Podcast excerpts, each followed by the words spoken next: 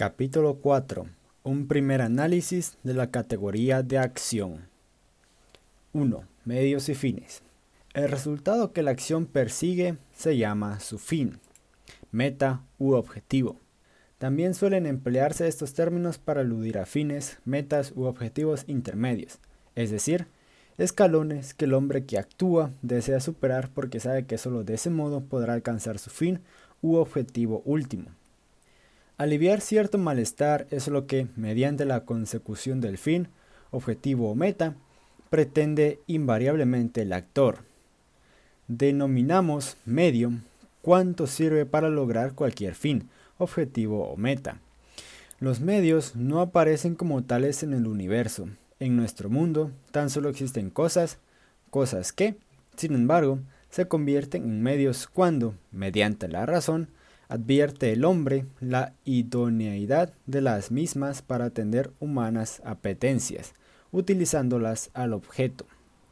El individuo advierte mentalmente la utilidad de los bienes, es decir, su idoneidad para conseguir resultados apetecidos, y al actuar los convierte en medios.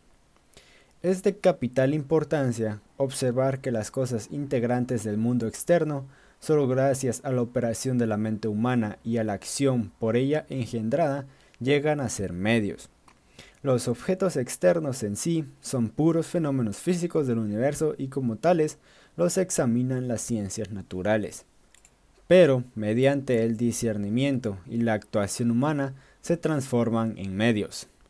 La praxeología, por eso, no se ocupa propiamente del mundo exterior, sino de la conducta del hombre al enfrentarse con él. El universo físico per se no interesa nuestra ciencia. Lo que ésta pretende es analizar la consciente reacción del hombre ante las realidades objetivas. La teoría económica no trata sobre cosas y objetos materiales, trata sobre los hombres, sus apreciaciones y consecuentemente las acciones humanas que de aquellas derivan. Los bienes mercancías, riqueza y todas las demás nociones de la conducta no son elementos de la naturaleza, sino elementos de la mente y de la conducta humana. Quien desee entrar en este segundo universo debe olvidarse del mundo exterior, centrando su atención en lo que significan las acciones que persiguen los hombres. La praxeología y la economía no se ocupan de cómo deberían ser las apreciaciones y actuaciones humanas, ni menos aún de cómo serían si todos los hombres tuvieran una misma filosofía absolutamente válida y todos poseyeran un conocimiento pleno de la tecnología. En el marco de una ciencia cuyo objeto es el hombre, víctima con frecuencia de la equivocación y el error, no hay lugar para hablar de nada con vigencia absoluta, y menos aún de omnisciencia. Fin es cuanto el hombre apetece, medio cuanto el actor considera tal. Compete a las diferentes técnicas y a la terapéutica refutar los errores en sus respectivas esferas. A la economía incumbe idéntica misión, pero en el campo de la actuación social. La gente rechaza muchas veces las enseñanzas de la ciencia, prefiriendo aferrarse a falaces prejuicios. Tal disposición de ánimo, aunque errada, no deja de ser un hecho evidente y como tal debe tenerse en cuenta. Los economistas, por ejemplo, estiman que el control de los cambios extranjeros no sirve para alcanzar los fines apetecidos por quienes apelan a ese recurso. Pero bien puede ocurrir que la opinión pública se resista a abandonar el error e induzca a las autoridades a imponer el control de cambios. Tal postura, pese a su equivocado origen, es un hecho de indudable influjo en el curso de los acontecimientos. La medicina moderna no reconoce, por ejemplo, virtudes terapéuticas a la célebre mandrágora, pero mientras la gente creía en ellas, la mandrágora era un bien económico valioso, por el cual se pagaban elevados precios. La economía, al tratar de la teoría de los precios, no se interesa por lo que una cosa deba valer, lo que le importa es cuánto realmente vale para quien la adquiere. Nuestra disciplina analiza precios objetivos, los que efectivamente la gente estipula en sus transacciones.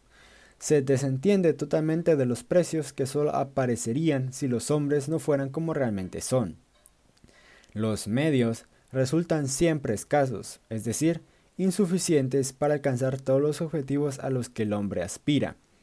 De no ser así, la acción humana se desentendería de ellos. El actuar, si el hombre no se viera inexorablemente cercado por la escasez, carecería de objeto. Es, es, costumbre llamar objetivo al fin último perseguido y simplemente bienes a los medios para alcanzarlo. Al aplicar, aplicar tal terminología, los economistas razonaban sustancialmente como tecnócratas, no como praxiólogos. Distinguían entre bienes libres y bienes económicos. Libres son los disponibles en tal abundancia que no es preciso administrarlos. Los mismos, sin embargo, no pueden constituir objeto de actuación humana alguna. Son presupuestos dados por lo que respecta al bienestar del hombre. Forman parte del medio ambiente natural en que el sujeto vive y actúa. Son los bienes económicos constituyen fundamento de la acción. Únicamente de ellos, por tanto, se ocupa la economía.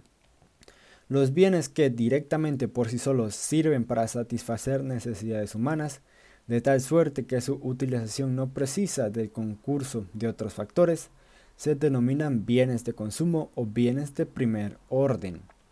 En cambio, aquellos medios que solo indirectamente permiten satisfacer las necesidades, complementando su acción con el concurso de otros, se denominan bienes de producción, factores de producción o bienes de orden más remoto o elevado. El servicio que presta un factor de producción consiste en permitir la obtención de un producto mediante la concurrencia de otros bienes de producción complementarios. Tal producto podrá, a su vez, ser, un, ser o un bien de consumo o un factor de producción que, combinado a su vez con otros, proporcionará un bien de consumo. Cabe imaginar una ordenación de los bienes de producción según su proximidad al artículo de consumo para cuya obtención se utilizan. Según esto, los bienes de producción más próximos al artículo de consumo en cuestión se consideran de segundo orden. Los empleados para la producción de estos últimos se estimarán de tercer orden y así sucesivamente. Esta clasificación de los bienes en órdenes distintos nos sirve para abordar la teoría del valor y del precio de los factores de producción. Veremos más adelante cómo el valor y el precio de los bienes de órdenes más elevados dependen del valor y el precio de los bienes del orden primero producido gracias a la inversión de aquellos. El acto valorativo original y fundamental atañe exclusivamente a los bienes de consumo. Todos los demás se valora según contribuye a la producción de estos. En la práctica no es necesario clasificar los bienes de producción según órdenes diversos, comenzando por el segundo para terminar con el enésimo.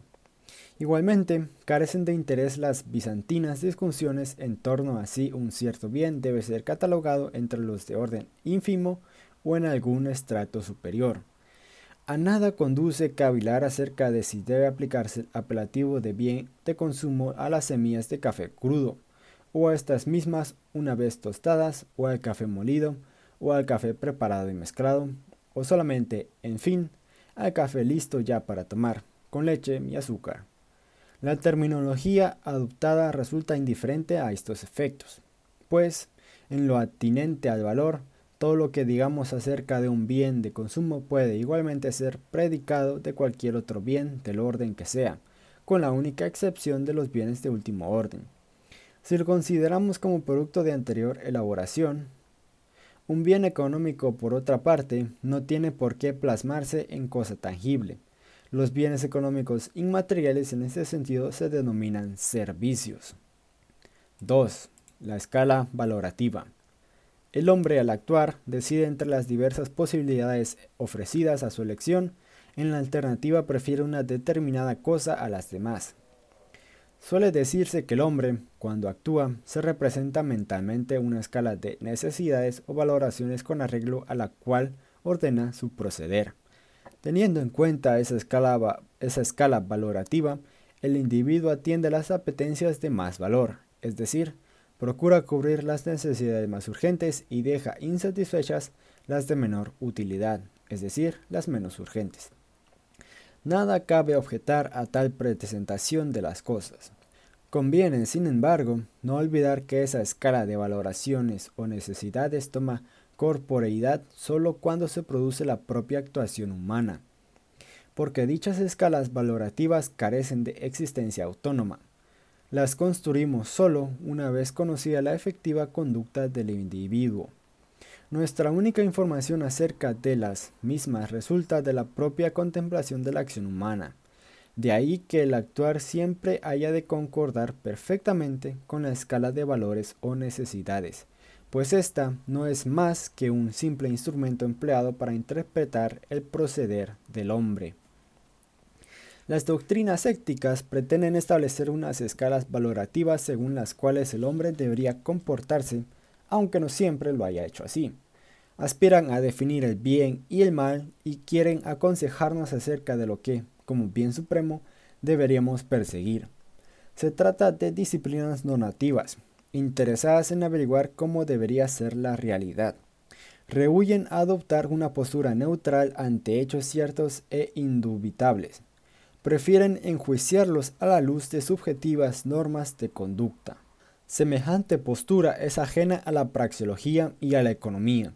Estas disciplinas advierten que los fines perseguidos por el hombre no pueden ser ponderados con arreglo a norma alguna de carácter absoluto los fines, como decíamos, son datos irreductibles, son puramente subjetivos, difieren de persona a persona y aún en un mismo individuo varían según el momento. La praxeología y la economía se interesan por los medios idóneos para alcanzar las metas que los hombres eligen en cada circunstancia. Jamás se pronuncian acerca de problemas morales. No participan en el debate entre el sibaritismo y el ascetinismo. Solo les preocupa determinar si los medios adoptados resultan o no apropiados para conquistar los objetivos que el hombre efectivamente desea alcanzar. Los conceptos de anormalidad o perversidad, por consiguiente, carecen de vigencia en el terreno económico. La economía no puede estimar perverso a quien prefiera lo desagradable, lo dañino, dañino o lo doloroso a lo agradable, lo benéfico o lo placentero.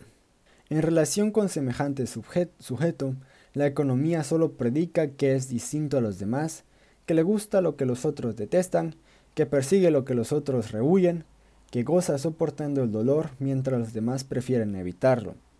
Los términos normal y anormal, como conceptos definidos, pueden ser utilizados por la antropología para distinguir entre quienes se comportan como la mayoría y quienes son seres atípicos o extravagantes.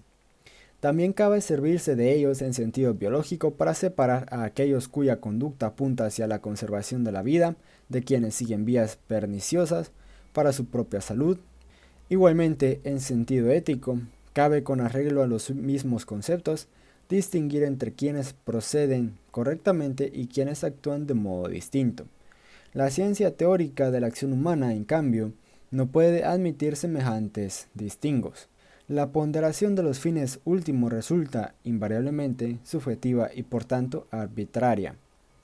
El valor es la importancia que el hombre al actuar atribuye a los fines últimos que él mismo se haya propuesto alcanzar. Solo con respecto a los fines últimos aparece el concepto de valor en sentido propio y genuino. Los medios, como veíamos, resultan valorados de modo derivativo según la utilidad o idoneidad de los mismos para alcanzar fines. Su estimación depende del valor asignado al objeto en definitiva apetecido. Para el hombre solo tienen interés en tanto en cuanto le permiten alcanzar determinados fines. El valor no es algo intrínseco, no está en las cosas. Somos nosotros quienes lo llevamos dentro. Depende en cada caso de cómo reacciona el sujeto ante específicas circunstancias externas. El valor nada tiene que ver con palabras o doctrinas. Es la propia conducta humana exclusivamente la que crea el valor. Nada importa lo que este hombre o aquel grupo digan del valor. Lo importante es lo que efectivamente hagan. La oratoria de, los moralistas y la pomposidad de los políticos tienen a veces importancia, pero solo influyen en el curso de los acontecimientos humanos en la medida en que, de hecho, determinan la conducta de los hombres.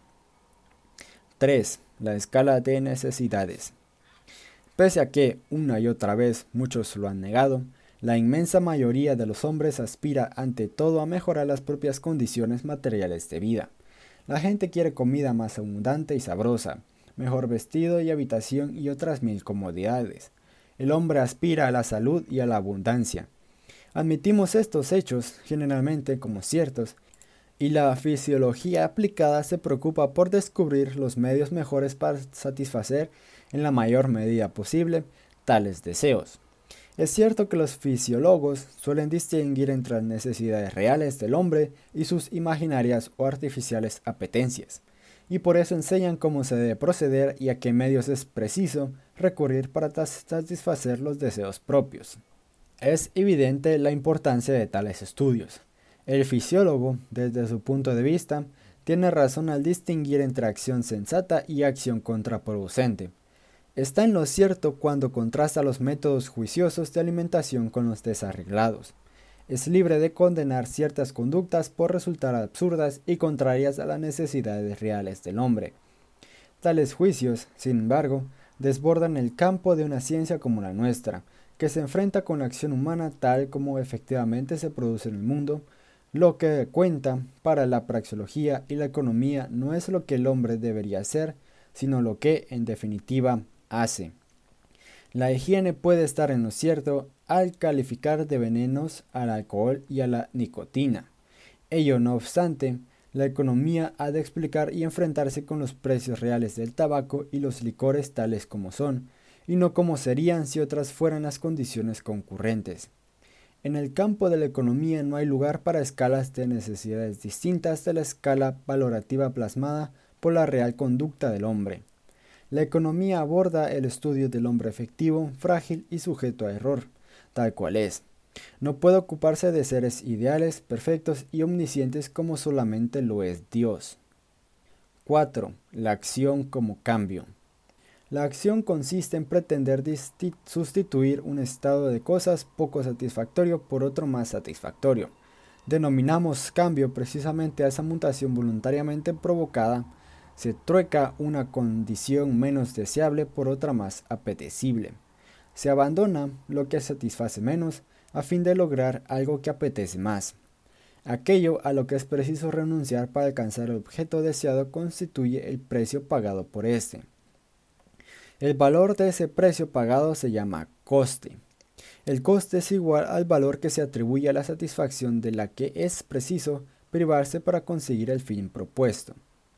La diferencia de valor entre el precio pagado, los costes incurridos, y el de la meta alcanzada se llama lucro, ganancia o rendimiento neto.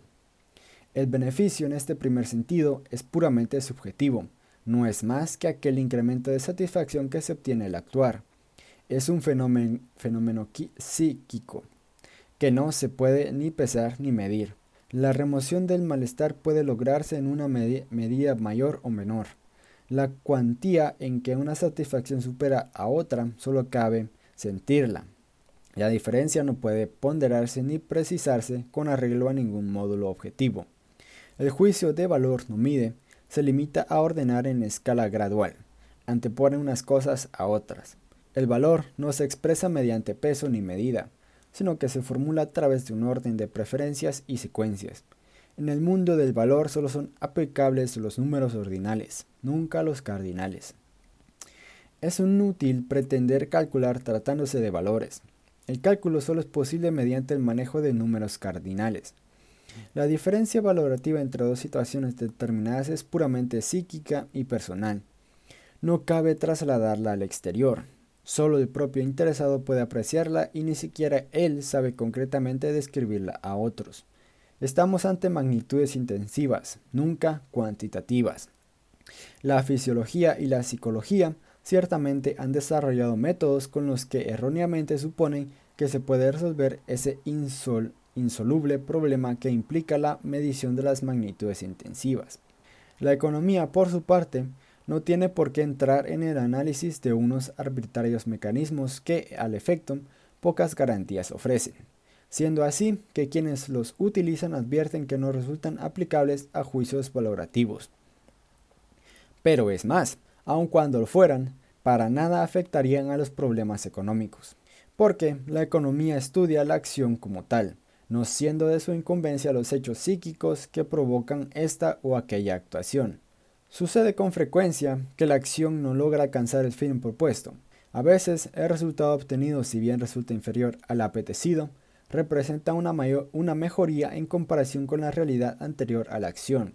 En este caso, sigue habiendo ganancia, aun cuando menor de la esperada. Pero también puede suceder que la acción produzca una situación peor que la que se pretendía remediar. En tal supuesto, esa diferencia entre el valor del coste y el del resultado obtenido la denominamos pérdida.